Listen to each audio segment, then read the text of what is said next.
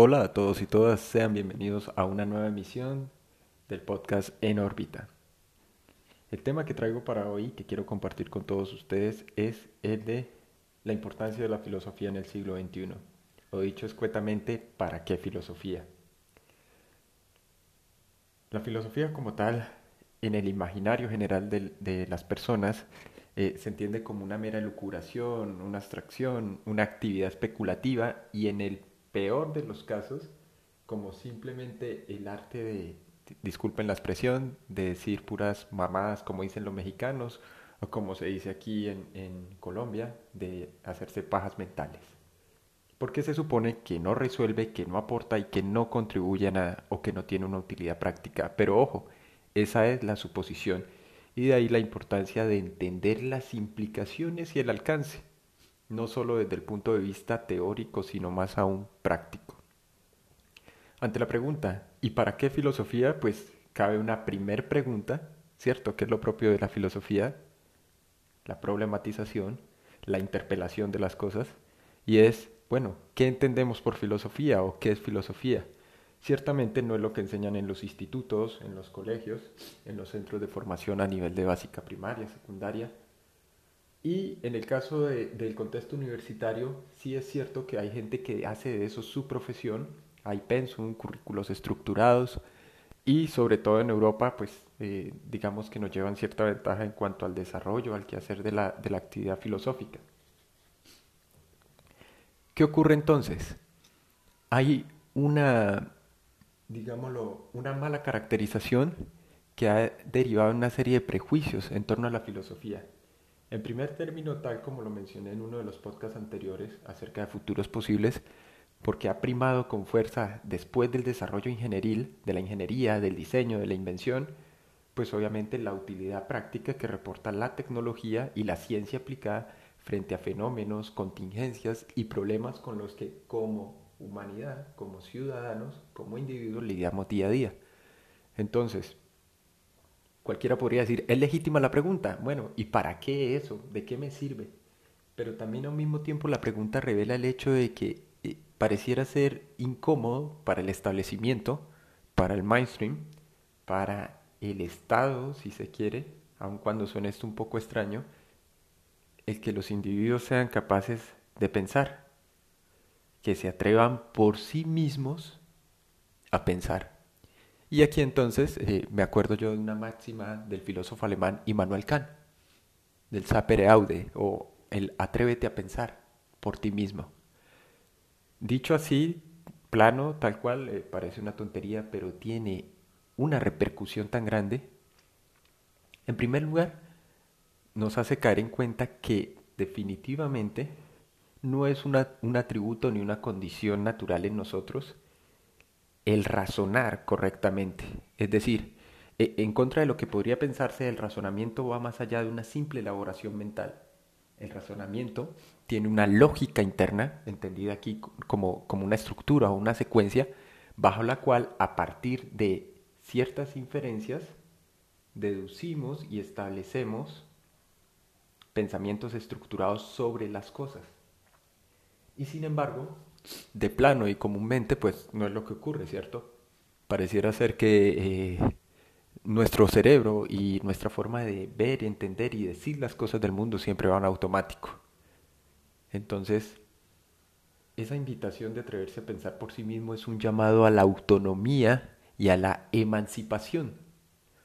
Aquí no se trata de una simple exaltación del uso de la razón o de la lógica formal, Escuchaba hace poco a un filósofo contemporáneo mexicano eh, de apellido Rosarín y decía él, en contra de todas las cosas, aun cuando el ser humano no entienda qué es la lógica formal, el cerebro y la actividad humana a diario se maneja por lógica, es decir, a través de inferencias llegamos a conclusiones específicas sobre las cosas, a partir de premisas inferimos cosas. Entonces resulta curioso, cuando decimos o cuando yo cuestiono el para qué filosofía en el siglo XXI, con todos los beneficios, con todas las herramientas, con todos los recursos que tenemos, yo estoy pensando puntualmente en dos cosas. Primera, en que está mal visto desde el punto de vista social y cultural, y de hecho es así, cualquiera que esté escuchando este podcast puede darse la tarea de verificarlo, el tener un pensamiento crítico. ¿Y qué es un pensamiento crítico? Pues es el pensamiento que proviene no del facilismo y de las respuestas simples ante fenómenos y problemas complejos, sino que parte de las preguntas, que es lo más difícil. Creo que el camino que nos conduce a develar, a relacionar las cosas y a resolver las cosas del mundo, siempre, siempre debe partir es por las preguntas correctas sobre las cosas del mundo. Ejemplo, no sé qué está pasando ahorita en otros países, pero por ejemplo aquí en Colombia se está discutiendo una reforma tributaria. Y resulta que detrás de la reforma tributaria, independientemente de posturas ideológicas, políticas, ¿sí? y de las diferentes vertientes de los partidos y afinidades y demás, pues hay un tema estructuralmente que es económico, específicamente entendido aquí como política económica, política fiscal. ¿Sí? Y junto a esa política hay una suerte de principio de sostenibilidad fiscal y una necesidad de armonizar ingresos y egresos del Estado. Entonces lo que se está discutiendo no es solo la ampliación de la base gravable de ciertos productos de la canasta familiar, sino cómo el Estado va a mantener su funcionamiento y cumplir con los fines esenciales del mismo, contemplados en su Constitución, a través de dicha reforma. Entonces, ¿por qué traigo a colación el ejemplo de la reforma tributaria? Porque en redes y en el mundo inmediato no se discute a fondo la misma precisamente por los vacíos o los huecos o la falta de raciocinio sobre el alcance de la misma y la necesidad o procedibilidad de esta, tanto desde el punto de vista económico como jurídico, igual que fiscal y financiero. No, lo que se está discutiendo aquí es qué productos se consideran bienes esenciales y qué productos no. Entonces, claramente y en contra del sentido común, se trata es al final de opiniones poco informadas. ¿Sí? Y vuelvo y repito, esto no tiene que ver con que si la propuesta de parte del ministro de Hacienda y Crédito Público es correcta o incorrecta, que si el presidente eh, de Colombia lo está haciendo bien o mal, que si la oposición tiene la razón en cuanto a que es imposible en estos momentos adelantar y llevar a cabo ese tipo de reforma, precisamente por el, el carácter languideciente de la economía y el proceso gradual de recuperación, no.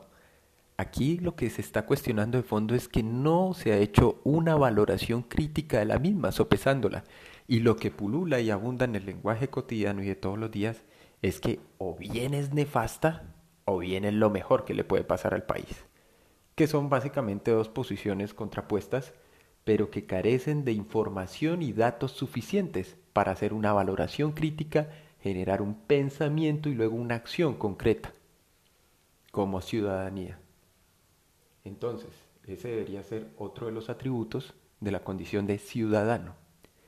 Es ciudadano no solo quien participa del ejercicio democrático y está dentro de una sociedad pluralista, etcétera, etcétera, sino que además es ciudadano quien es capaz de manera razonada y argumentada de exponer su punto de vista basado en los hechos, en los datos concretos, sin agredir al contrario, sin molestar al contrario, sin herir ni atacar a otros, que es lo que le cuesta a la gente. Entonces, la reforma tributaria, como muchos otros temas que generan, o más bien que revelan la coyuntura actual por la que atraviesa nuestro país, supongo que es el caso de muchos países de Latinoamérica, de la región, lo que revela de fondo no es solo la enemistad o las rencillas y la división social que se vive, sino más aún la falta de aplicar lógica formal y de pensamiento crítico, es decir, de hacer un uso de la razón. La gente asume de plano que sí, usamos correctamente nuestras mentes, nuestras cabezas, nuestros cerebros, pensamos de manera articulada sobre las cosas y, oh sorpresa, día a día el panorama nacional y cada nueva tragedia que acontece con el mismo nos revela que no es así. Naturalmente, y lo decía esto otro autor, eh, creo que es Jordan Peterson, crítico cultural, psicólogo clínico, que ha sido muchas veces acusado de ser de ultraderecha, basado en el tipo de argumentación y exposición que hace sobre las cosas, específicamente la ideología de género, que bueno, eso es otro tema que la capacidad de acción de los hombres del siglo XXI, entendiendo por hombres, mujeres, hombres, obviamente, de las personas, pues, es casi que nula o ínfima, en comparación con aquellos que detentan el poder, y que eso se basa en parte a la falta de comprensión y a la carencia de información y formación sobre las cosas. Entonces dice, es increíble que la gente aún no entienda el poder que tiene cada uno de forma individual. Y que esa capacidad de cambio, transformación social que muchos eh, quieren, gritan y alegan, solo puede provenir de una toma de conciencia del poder de la razón y el pensamiento crítico. Y eso es lo que asusta al Estado, eso es lo que asusta al gobierno, eso es lo que asusta a los administradores de turno, los tomadores de decisión. Porque saben que de fondo la persona gradualmente y por muchos años o décadas ha sido acondicionada para no pensar. Todo se le entrega digerido, todo se le entrega masticado y está mal visto pensar. Porque pensar eh, no tiene que ver con divagaciones, con especulaciones. Y entonces ahí es cuando vuelve y entra al terreno el concepto de filosofía. Pero no es la filosofía eh, cuyas definiciones se pueden encontrar en el Ferrater Mora, no es la filosofía tal cual está escrito en Wikipedia, no es la historia de la filosofía, sino la filosofía como una actividad inherente al hombre y sistemática que dota de sentido su vida y la existencia de los demás, su vida en relación con los demás, su propósito. Y aquí no estoy hablando de un sentido teleológico de la filosofía, sino de su carácter realmente práctico. ¿Sí? Eh, un filósofo mexicano, eh, creo de apellido Inaniretti, creo, no estoy 100% seguro, ya luego en la descripción les dejaré el nombre completo de este filósofo. En un artículo afirmaba que la filosofía necesariamente se vinculaba ¿no? con el arte de problematizar y con formular las preguntas difíciles, las preguntas que nadie se atrevía a hacer sobre las cosas.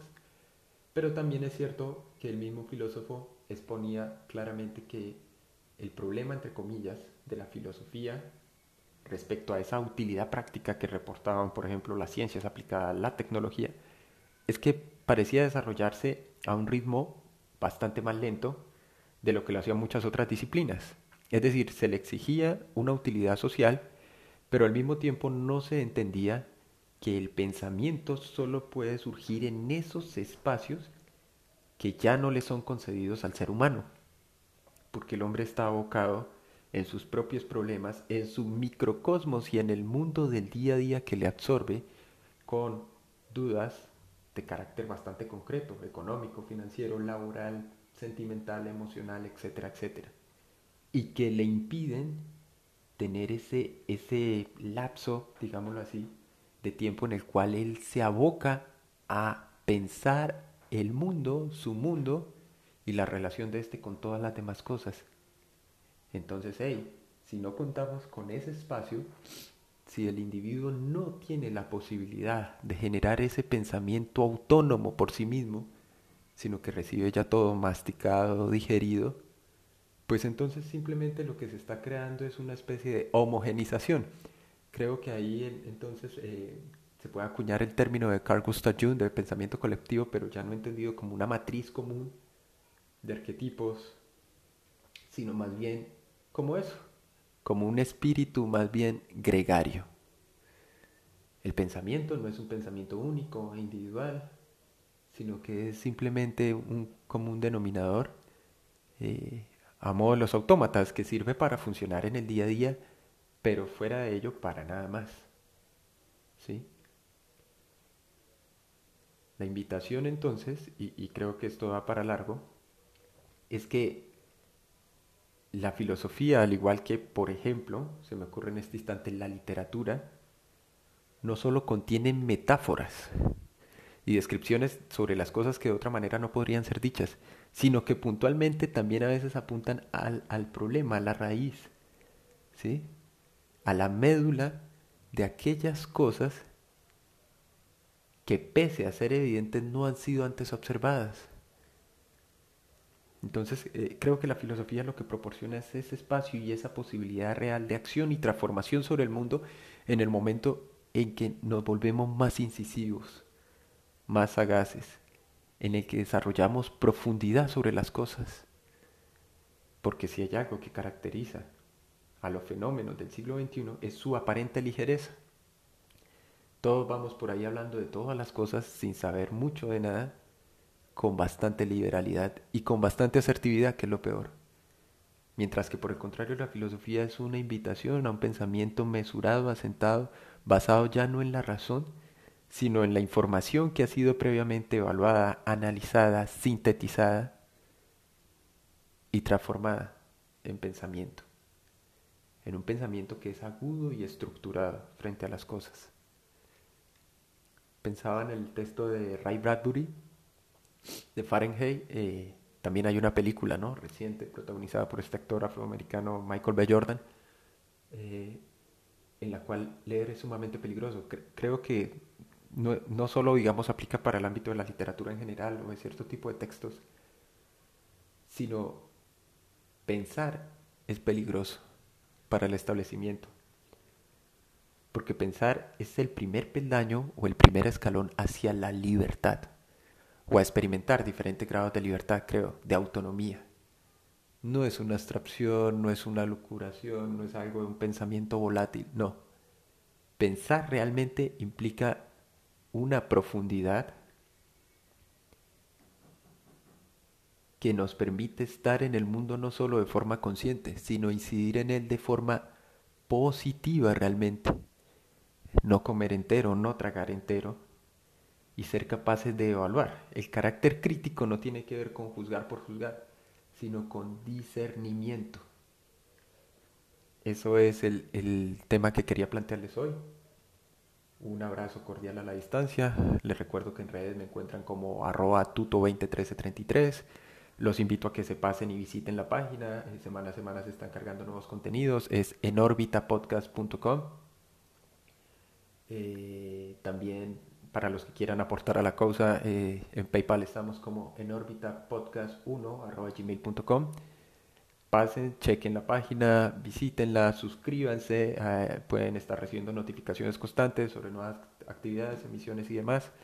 Mil gracias a todos por escuchar, a los que recién se están vinculando, los invito a que echen una ojeada o más bien escuchen los otros podcasts y nos veremos en una próxima emisión.